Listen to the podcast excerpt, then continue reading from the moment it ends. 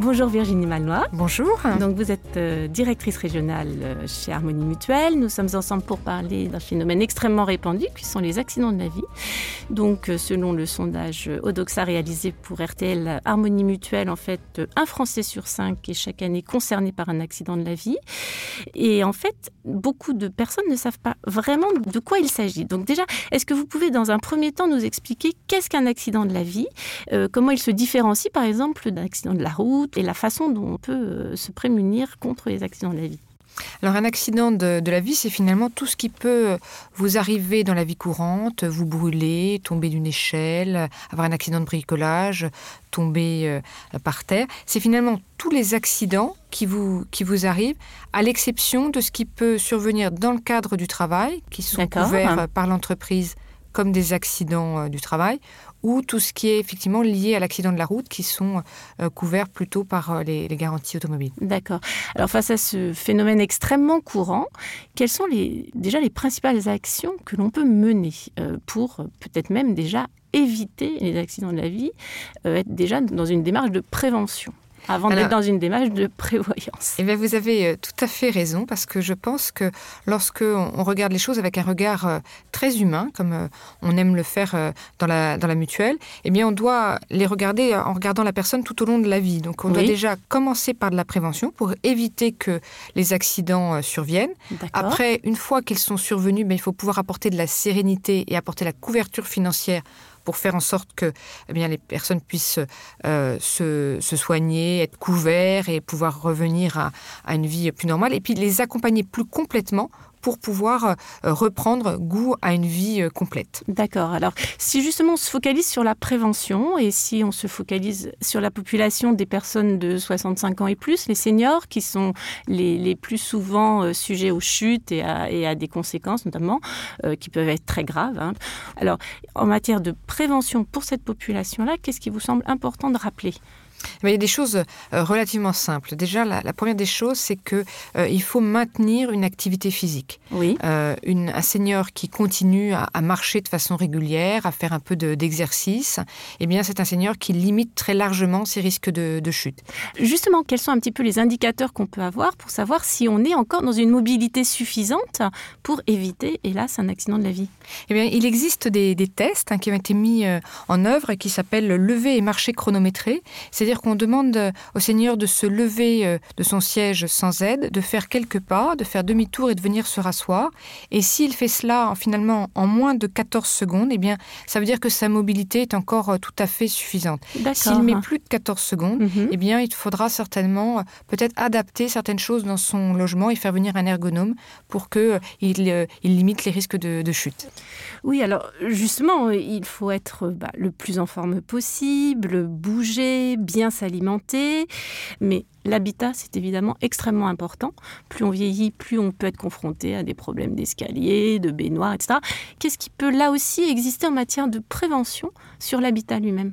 Il faut également euh, faire en sorte que l'habitat soit bien éclairé, bien sûr. de sorte que lorsqu'on a besoin de se lever euh, au milieu de la nuit, par exemple, eh bien, on risque pas de, chuter. Et donc évidemment, il faut éviter les obstacles sur le chemin, donc euh, laisser traîner des objets par terre ou mettre des tapis, ça peut augmenter les risques de chute. Il faut mhm. faire en sorte aussi que les interrupteurs soient à proximité, parce que si on tâtonne dans le noir pour les trouver, eh bien là encore, on augmente les risques. Et puis à côté de toutes ces euh, préventions euh, très pragmatiques, il y a aussi l'alimentation, puisque euh, si on ne s'alimente pas bien, eh bien on a une chute musculaire et osseuse, une perte musculaire et osseuse qui augmente les risques de, de chute. Et d'ailleurs, la première cas de risque d'entrée en dépendance des seniors, c'est la fracture du col du fémur. Et quand on opère euh, les seniors du col du fémur, on s'aperçoit qu'une grande majorité d'entre eux sont, dénutris. Donc c'est un vrai sujet, euh, l'alimentation. Oui, alors d'autant plus que les Français se sentent protégés. Euh, selon l'étude Odoxa réalisée pour RTL Harmonie Mutuelle, ils sont 73%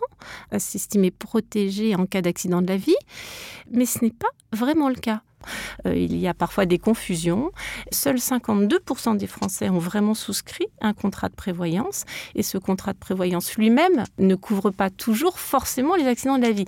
Alors, on s'y perd un petit peu. Est-ce que Virginie Malnois, vous pouvez déjà juste nous donner quelques repères en effet, c'est assez complexe, puisque si on est euh, victime d'un accident de, la vie, eh bien on va avoir en premier lieu vraisemblablement des soins à couvrir. Et pour ces soins, la sécurité sociale et la complémentaire santé vont les couvrir. Mais on peut aussi avoir une perte de revenus. Oui. Cette perte de revenus, euh, lorsqu'on est actif, elle va être euh, couverte en partie par euh, le régime obligatoire, mais pas complètement. Et donc là encore, on risque d'avoir une perte. Et puis, il y a plein d'autres euh, problématiques qui se, qui se greffent à, à cela. C'est par exemple, on va peut-être avoir besoin d'adapter son logement. Tout à fait. Si on parle d'un seigneur qui s'est cassé le col du fémur, si sa salle de bain, dans sa salle de bain, il n'a qu'une baignoire, eh bien, il va falloir la remplacer par une, une douche plus adaptée. Bon, bah, tous ces frais-là, en revanche, ils ne sont pas couverts ça, par la sont... sécurité sociale. D'accord. Et est-ce qu'ils sont systématiquement couverts par une complémentaire santé? Non, ils ne sont pas systématiquement couverts par la complémentaire santé. Ça dépend si la complémentaire santé prévoit en fait des garanties complémentaires. En revanche, ils sont couverts par une garantie accident de la vie. Alors, un des problèmes, c'est que lorsque l'on demande pourquoi ils n'ont pas souscrit de, contrat de prévoyance, 48% des Français répondent parce que c'est trop cher, euh, 21% parce qu'ils ne se sentent pas concernés et 8% parce que c'est trop complexe. Alors, Virginie Malouat, déjà, est-ce que vous pouvez nous rappeler simplement qu'est-ce que couvre un contrat accident de la vie et qui est couvert Parce que si j'ai bien compris, ce n'est pas forcément toujours seulement l'assuré. Euh, tout à fait. Je vais commencer peut-être par la deuxième partie de votre question sur qui est couvert. C'est euh, le senior, mais ça peut être également son conjoint, voire ses petits-enfants s'il en a la garde, par exemple, le mercredi ou pendant les vacances scolaires. Oui, ce qui peut être utile, on le sait bien. Tout à fait.